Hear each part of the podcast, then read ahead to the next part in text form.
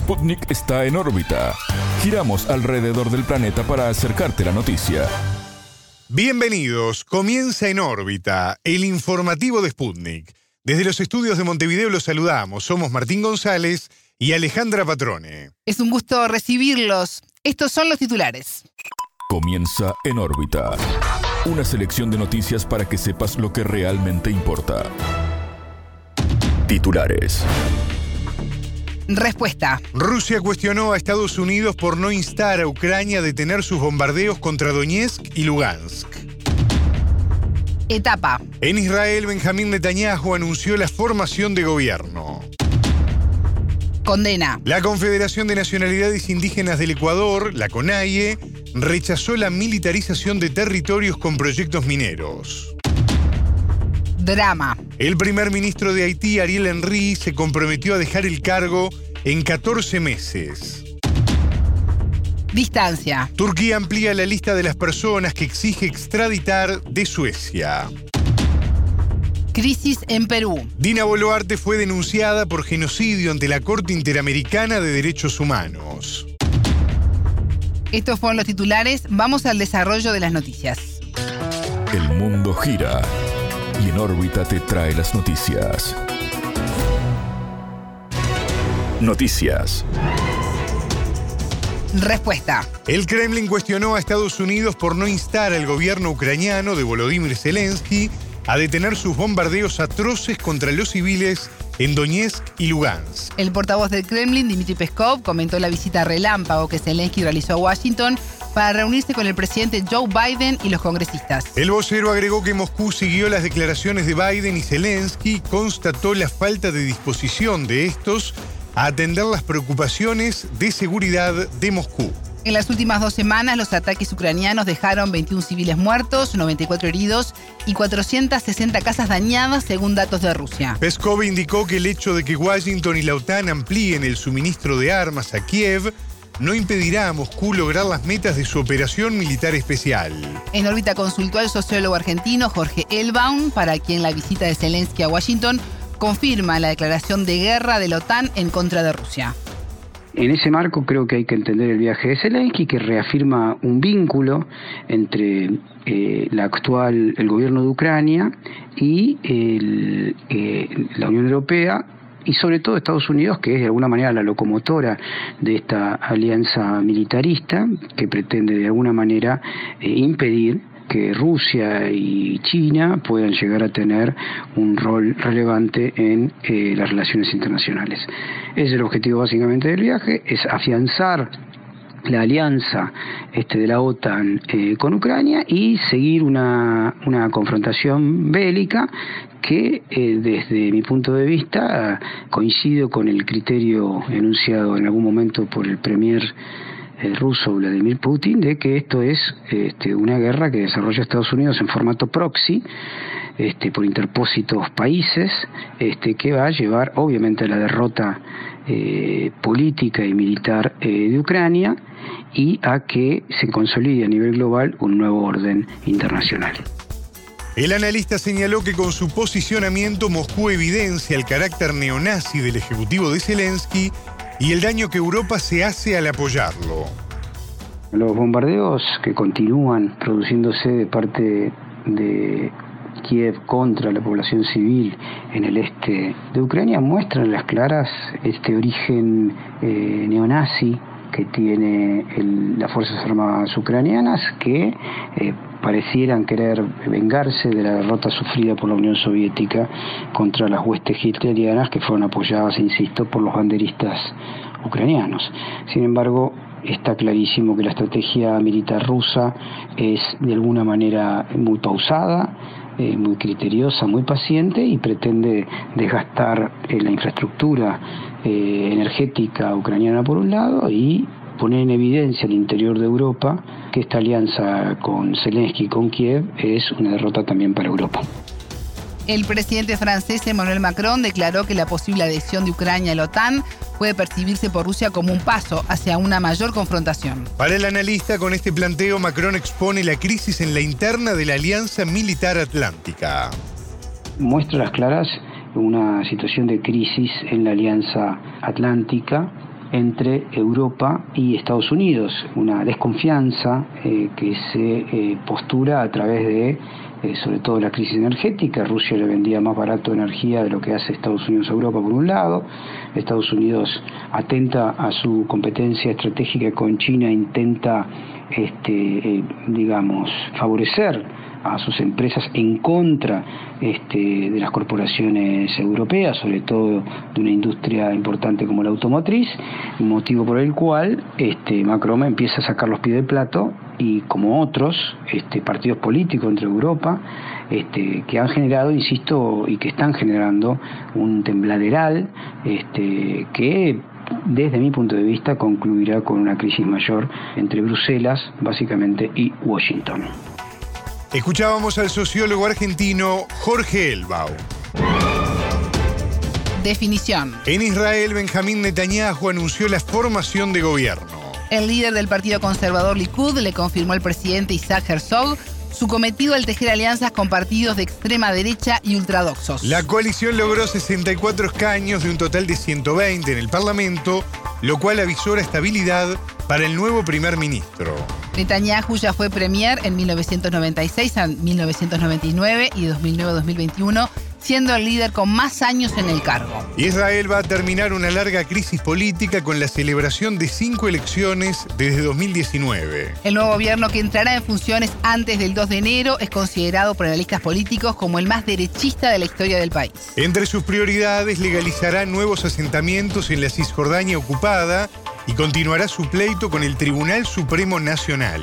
En la última campaña política previo a las elecciones de noviembre, Netanyahu acusó a jueces, policías y periodistas de orquestar una casa de brujas en su contra. En tanto, uno de los partidos de la coalición, el sionismo religioso, anunció una reforma significativa del sistema judicial. La fuerza política de ultraderecha controlará la administración civil. Esta concede permisos de construcción en las colonias judías o las órdenes de demolición de estructuras palestinas. Otros temas pendientes para el nuevo gobierno serán combatir los ataques palestinos, la criminalidad en el sector árabe y evitar que Irán logre armas nucleares. Netanyahu aún debe lidiar con tres causas judiciales en las que está inculpado por fraude, recibir sobornos y abuso de confianza.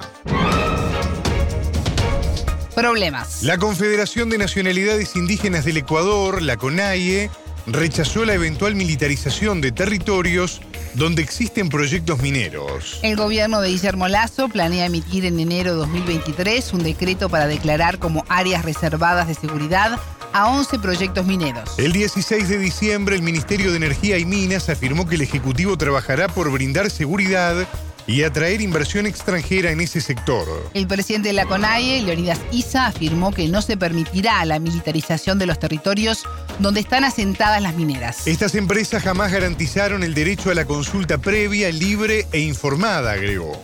En órbita conversó con Santiago Aguilar Morán, periodista y director de la emisora Radio La Calle. A su criterio, el impacto de la decisión del gobierno y la respuesta de la CONAIE se notará en dos planos. La primera, que seguramente tendremos un foco de conflicto en los lugares en los que el, em, el, gobierno pretenda militarizar, ¿no? Y lo segundo, que es un conflicto por extensión, es el incumplimiento mismo de los acuerdos de parte del gobierno que hizo con la CONAIE tras la movilización de junio de 2022, que implicaba, entre otras cosas, un acuerdo sobre el tema de los proyectos mineros, los territorios donde existen proyectos mineros. De modo que eh, es como un poco de, de otros elementos que se van sumando en la ya difícil, compleja y tensa relación entre el movimiento indígena y el gobierno nacional. Solo para recordar, si hasta febrero del 2023 los acuerdos no funcionan y, este es uno de los acuerdos que no está funcionando, la, eh, la CONAIE ha anunciado que tendrá nuevas movilizaciones, así que ese es el otro escenario que tenemos. ISA manifestó que los objetivos del Ejecutivo contradicen los acuerdos de las mesas de diálogo realizadas durante 90 días tras el paro nacional de junio. En este marco, Aguilar Morán vaticinó un escenario para el año 2023 caótico de conflicto directo entre la CONAIE y otros sectores de la sociedad con la gestión de Lazo. En efecto, la tensión seguirá subiendo, seguirá escalando y como había dicho al principio, muy eh, en el marco ¿no? de unos acuerdos que no se están cumpliendo por parte del gobierno nacional.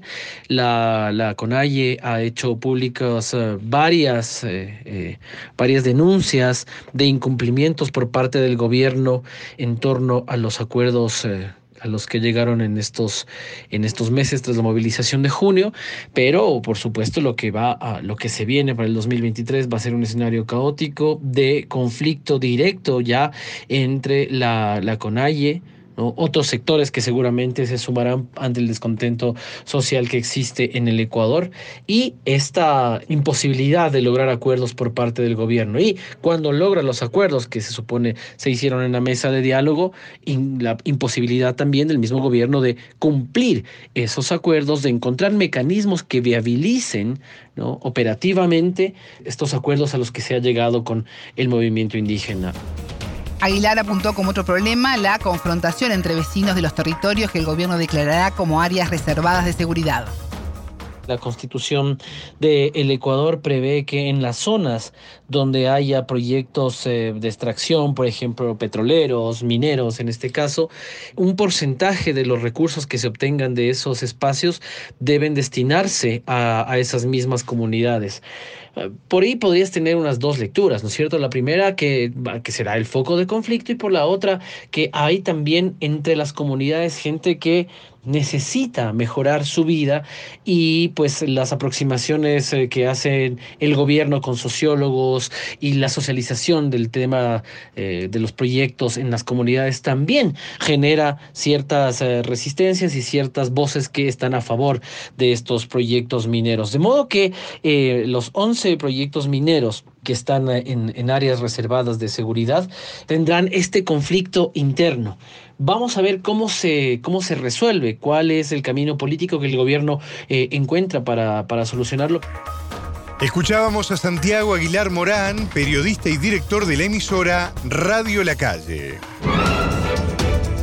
Drama. El primer ministro de Haití, Ariel Henry, se comprometió a dejar el cargo en 14 meses. El líder acordó su salida con los partidos políticos y organizaciones de la sociedad civil con el fin de facilitar una transición de poder. En la capital, Puerto Príncipe, las partes firmaron el consenso nacional para una transición inclusiva y unas elecciones transparentes. Los diferentes actores se comprometieron a crear el Alto Consejo de Transición y un cuerpo para el control de las acciones del gobierno. Bajo la labor de estas instituciones, la nación caribeña espera finalmente aprobar una nueva constitución.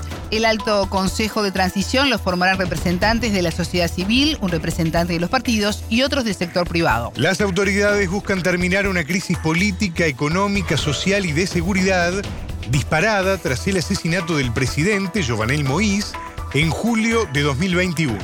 En tanto, Naciones Unidas instó a todos sus países miembros con capacidad a considerar con urgencia una petición del gobierno haitiano realizada en octubre. El reclamo es recibir un contingente internacional armado que ayude a restaurar la seguridad y aliviar la crisis.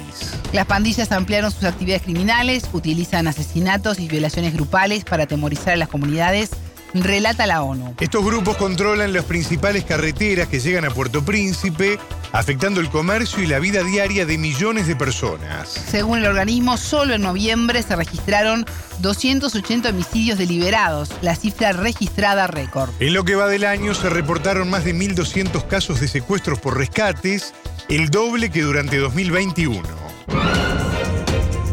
Distancia. Turquía amplía la lista de las personas que exige extraditar desde Suecia. Ankara actualizó de 32 a 43 las personas acusadas de terroristas por el gobierno de Recep Tayyip Erdogan. De esta lista, 16 personas tenían lazos con el Partido de los Trabajadores del Kurdistán, el PKK, proscrito en Turquía por terrorista. Otras 12 con el movimiento del líder Fethullah Gulen, también considerado terrorista, y a siete personas con grupos izquierdistas. El resto de los requeridos se les acusa de cometer delitos penales, en particular contrabando. La Corte Suprema de Suecia prohibió el pasado 19 de diciembre extraditar al periodista Bulet Kenes. Turquía lo acusa de haber estado implicado en la intentona del golpe de Estado de 2016. Estos reclamos de extradición por parte de Turquía son condiciones clave para su ratificación del ingreso de Suecia en la OTAN. Tras el comienzo de la operación especial de Rusia en Ucrania, Finlandia y Suecia entregaron en el mes de mayo a la Alianza Militar Atlántica sus solicitudes de adhesión.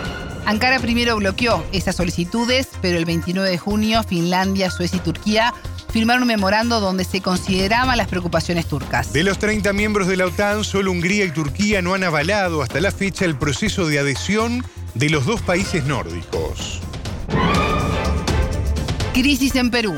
La presidenta Dina Boluarte y el primer ministro Alberto Tarola, ex titular de defensa, fueron denunciados por genocidio ante la Corte Interamericana de Derechos Humanos. La demanda fue presentada por la congresista de Perú Libre, Margot Palacios, y alcanza además al ex premier Pedro Angulo y al ex ministro del Interior César Cervantes. Esto debido a la represión del día 15 de diciembre en el departamento de Ayacucho que dejó 10 muertos, donde la mayoría fueron jóvenes y adolescentes. Hasta el momento, 27 personas fallecieron en el marco de las protestas tras la salida del poder del mandatario Pedro Castillo. Las movilizaciones no cesan y este jueves 22 hubo un plantón frente a la sede del Poder Judicial en Lima. En tanto, en la próxima legislatura, que iniciará en febrero, el Congreso deberá retomar la discusión sobre el adelanto de las elecciones para abril del año 2024. En la primera votación, el texto obtuvo 93 votos a favor y 30 en contra, al considerar la necesidad de más reformas y que las elecciones deberían ser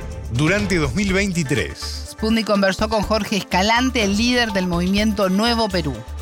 Y nosotros también estamos en contra, no porque no queramos adelanto de elecciones, porque es una de las consignas que se pide, sino porque se plantea que las elecciones sean en diciembre del 23 y que el cambio de mando sea abril, mayo del 24. Y que no está acompañada de reformas, porque nosotros creemos que ante la falta de representatividad política en el país, se necesita una reforma electoral para que puedan presentarse en las elecciones nuevas alternativas, que el pueblo tenga las urnas nuevas, no más de lo mismo.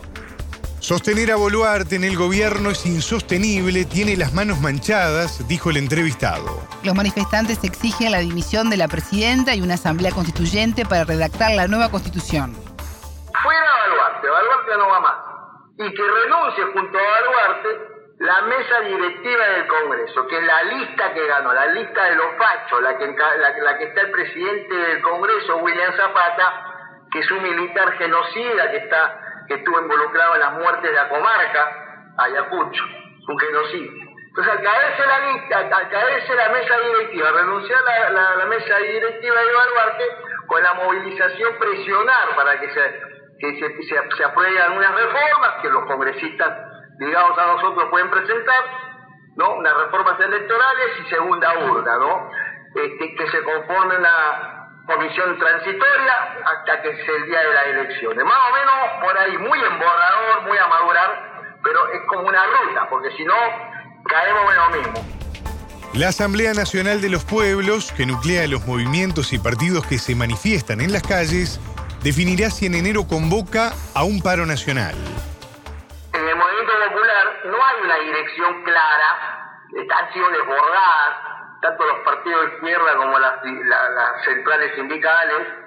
Y lo que existe es un frente único que se llama la Asamblea Nacional de los Pueblos, que es la que agrupa a diferentes sectores, la CGTP, que es la central sindical, organizaciones, colectivos, gremios, centros federados, centros universitarios, etcétera, ciudadanos, partido de izquierda y a partir de ahí está coordinando la lucha. Lo que tratamos es que esto se replique en las provincias para que tenga cierta centralidad, centralización en las luchas. Escuchábamos a Jorge Escalante, líder del movimiento Nuevo Perú.